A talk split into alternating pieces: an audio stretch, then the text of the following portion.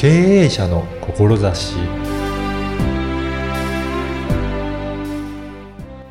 こんにちは、小ラボの岡田です。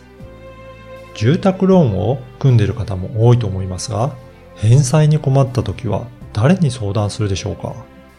今回は、ローン返済のコンサルタントにお話を伺いました。まずはインタビューをお聞きください。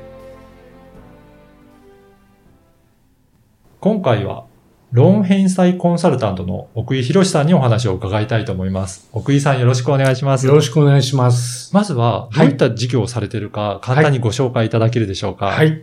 えー私はですね、去年まで、はいえー銀行に33年間勤めておりましたので、はい。その時の経験を活かしてですね、えーローンの返済に困られた方の相談業務を主にやっております。あ、そうなんですね。はい。やっぱり今そういった問題を抱えられている方ってはい多いんでしょうかね。非常に多くなってます。そうなんですね。はえっ、と、具体的には、どういった、えっ、と、ご相談に来て、それをどういうふうに解決されているのか、ちょっと簡単にで構いませんので、流れを教えていただけるでしょうか。はい。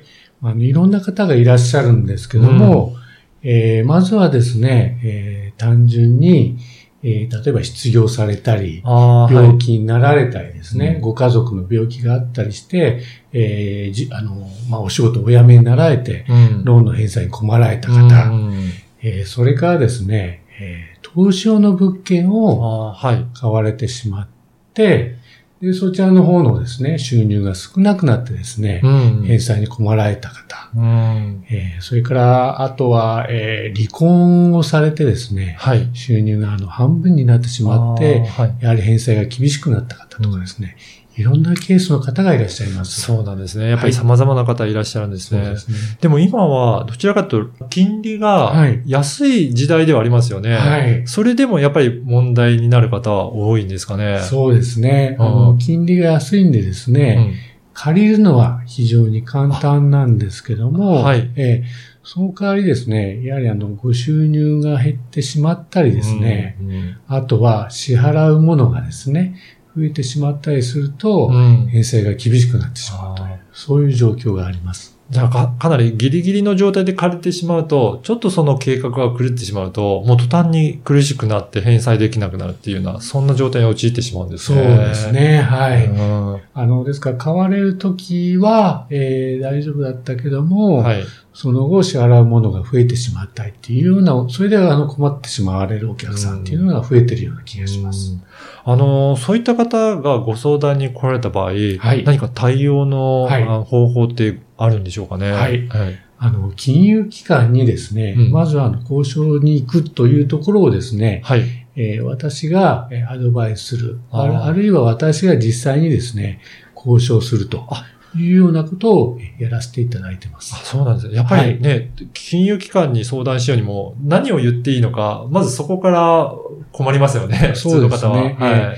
あの、で、ご自分でおそらく行かれてもですね、はいえー金融機関の人間の対応自体がですね、うんそのお客さんのそのご要望に合致してないことが非常に多いもんですから、はい。で、私あの、元銀行員なので、はい金融機関側の立場もわかるんで、はい。そこをですね、えーうまく交渉するっていうことが、えー私の強みだと思ってます。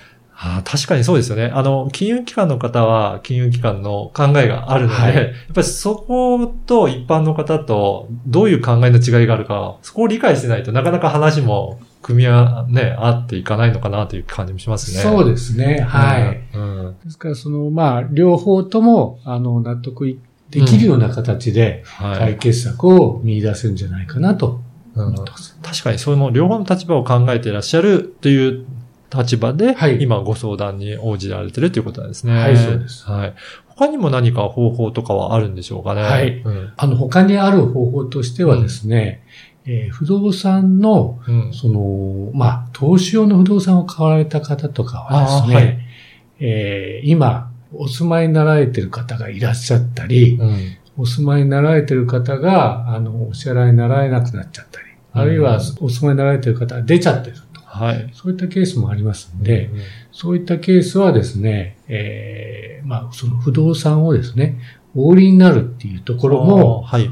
まあ、アドバイスしてます。ただ、不動産会社さんに断られたとうんいうような方が多いもんですから、それは不動産会社さんと違う形で売却する方法はないかというところもですね、えー私、あの、アドバイスさせていただいてます。うんはい。やっぱりね、あの、投資用で、はい。これで、まあ、儲かるとか、いいろいろそういった事情があって、ごはい購入されることもあるんですけど、はいやっぱり状況が変わると、そこを運営していくのも大変になるっていう、そんな方もいらっしゃるんですね。そうですね。はい。うんでも様々な手段がある。どうやっていいのかっていうのは、やっぱり一般の方だと分かりづらいので、そういったところもいろいろな方法をアドバイスいただけるということはい、ですね。そうです。はい。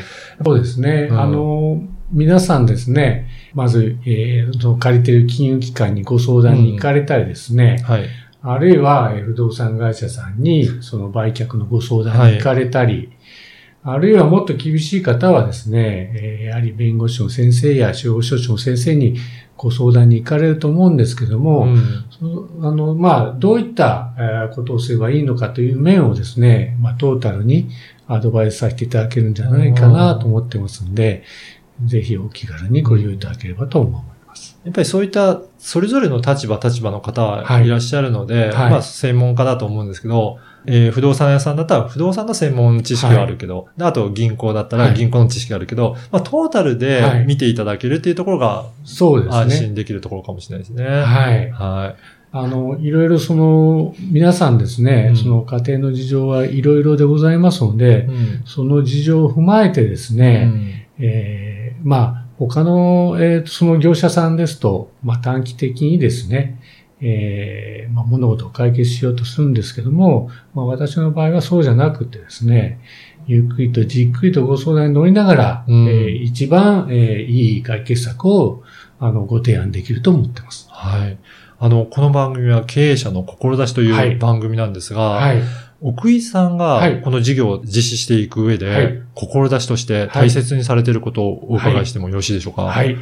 あの、まあ、こういったあの困った方々がですね、うんえー実際にその生活していく上で一番大事なのは、やはり人に優しい社会をですね、作っていくっていうところが大事だと思うんですけども、はい。その人に優しい社会を、えー作るためにえー大事なことは、やはりえー経済的な基盤をですね、どの方々たちにも提供できると。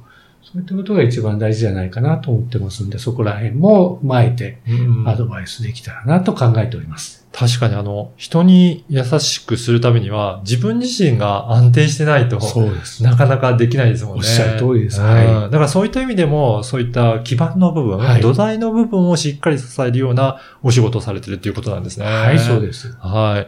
あの、今日のお話を聞いて、まあ、奥井さんにはいちょっとご相談してみたいなっていう方はいいらっしゃると思うんですが、はい。そういった方ははいどういうふうにお問い合わせするとよろしいでしょうかね？はい。えー、あ私に直接ですね、はい。えーお電話やはい。メールを頂戴しても結構でございますし、うん。えーまあ、私のこの所属しているですね、うんえー住宅ローン難民のうんエールプランナーっていう、はい。そういったあの事業もありますんで、はい。そういったところをホームページで検索していただいてもですね、はい。えーわかりやすいのかなと思います。はいあの、少しこの住宅ローン難民、エールプランナーについてもちょっとご紹介していただいてもよろしいでしょうかね。はいはい。あの、私たちはですね、あの、不動産会社じゃありません。ああ、そうなんですね。はい。あの、社会貢献スキームをですね、うんあの、学んだ住宅ローン難民を専門に支援するプロ集団でございますので、あそうなんですね。はい。はい。まあ、ですから、えーその、おお客様のために、うん。あの、まあ、寄り添うって言いますかですね、うんお客さんが望んでるものをですね、あの、提供できると考えております。うんやっぱり、その、個人でいろんなところに不動産会社だったり、銀行だったりとかにし交渉しようと思っても、なかなかどういうふうに交渉していけばいいのか、わからないんですよね。はい、そうなんですだ。からそういったところと交渉とか、はいそういったこともやっていただけるということなんですかね。もちろん、あの、まあ、私に、えーお任せいただければですね、その金融機関との交渉であったり、その、まあ、最適な弁護士の先生をご紹介するとかですね。はい。ええ、そういったこともやらせていただいてますので。そうなんですね。はい。まあ、最終的にはやっぱり弁護士の先生にも入っていただくとかいうことも必要になってくるっていうことですね。そうですね。お借り入れがもう多くなって、うん、公演制できなくなっちゃったような方にはですね、やはり最終的には弁護士の先生のお力をお借りする場合も出てきます。だからそういった意味でトータルでサポートしていただけるので、はい、まずはじゃあご連絡していただいて、はい、で、どういった段階なのかっていうのをしっかりと相談いただけると、まあ安心できるのかなと思いますね。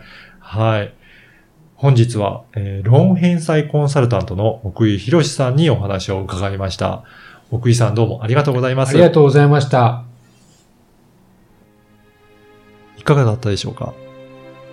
金利が下がっている現在では、年収が低くてもローンを組んで住宅を購入できるようになりました。ただ、ギリギリの状態でローンを組んでしまっては、少し状況が変化すると、たちまち返済ができなくなってしまいます。